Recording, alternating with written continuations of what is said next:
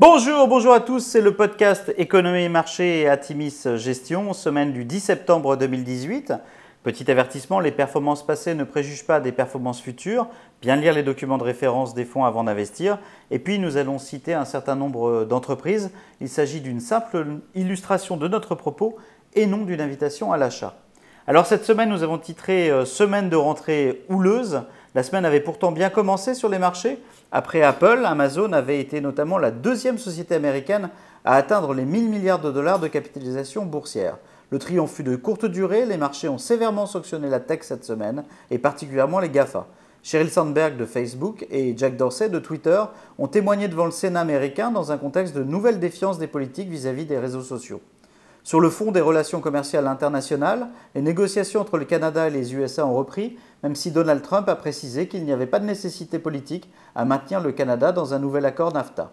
Le président américain a par ailleurs remis un coup de pression sur la Chine en annonçant vendredi qu'il était prêt à mettre en place pour 267 milliards de dollars de sanctions si la Chine prenait des mesures de rétorsion contre les importations américaines. La semaine aura été à nouveau éprouvante pour les pays émergents. Après l'Argentine, le Brésil et la Turquie, d'autres places voient leur marché chahuter, comme l'Indonésie, les Philippines ou l'Afrique du Sud. En Europe, le gouvernement italien a annoncé vouloir s'engager à respecter les règles budgétaire de l'Union européenne pour son budget 2019 et rassure ainsi les marchés. Le rendement du 10 ans italien est tombé à moins de 2,9% contre plus de 3,2% fin août. Sur la semaine, semaine difficile, le CAC 40 perd 2,86%, le S&P 500 1% et le Nasdaq 2,6%. Alors c'est une semaine avec euh, peu de publications d'entreprises. Danone a tenu une conférence investisseur avec Barclays cette semaine. Euh, la CFO a confirmé les prévisions d'une croissance à deux chiffres du résultat opérationnel cette année. ASML et STM étaient présents à la conférence technologie de Citigroup. Le secteur des semi-conducteurs est chahuté sur les marchés, mais les deux sociétés ont réitéré leurs prévisions et euh, aucune inflexion dans leur euh, business durant l'été. Pour le fonds Better Life, euh, Biomérieux affiche une croissance organique de 10,4% en ligne avec le consensus. La société révise en hausse ses attentes en termes de chiffre d'affaires. Enfin, en Chine, Jack Ma, le fondateur d'Alibaba, annonce quitter la présidence du groupe, un mouvement à surveiller à un moment où les gouvernements chinois semblent imposer une certaine pression sur les sociétés Internet.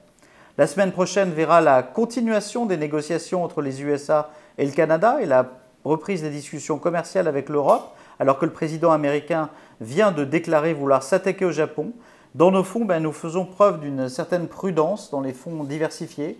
Le niveau d'exposition action du fonds Atimis Patrimoine est proche des 27%. Euh, pour information, le minimum est à 25%. Nous restons par contre investis dans les fonds d'action, même si dans le fonds Atimis Millennial, nous avons allégé les GAFA au profit de dossiers plus traditionnels. Certaines sanctions nous paraissent nettement exagérées. Nous n'hésitons pas à nous renforcer dans des entreprises euh, sanctionnées à court terme, mais offront selon nous d'excellentes perspectives à long terme, comme le secteur euh, des semi-conducteurs. Alors même si la pression euh, imposée par Donald Trump fait déjà des dégâts au niveau des chiffres allemands et chinois macroéconomiques, eh bien rappelons qu'une bonne nouvelle sur le front des négociations commerciales pourrait annoncer un rallye massif de fin d'année.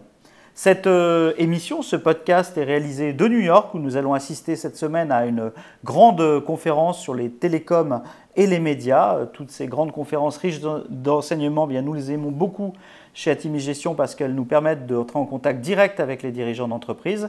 La semaine prochaine, euh, bien nous vous ferons part des conclusions de cette conférence. Donc restez connectés au podcast Atimis Gestion et d'ici là, nous vous souhaitons une excellente semaine.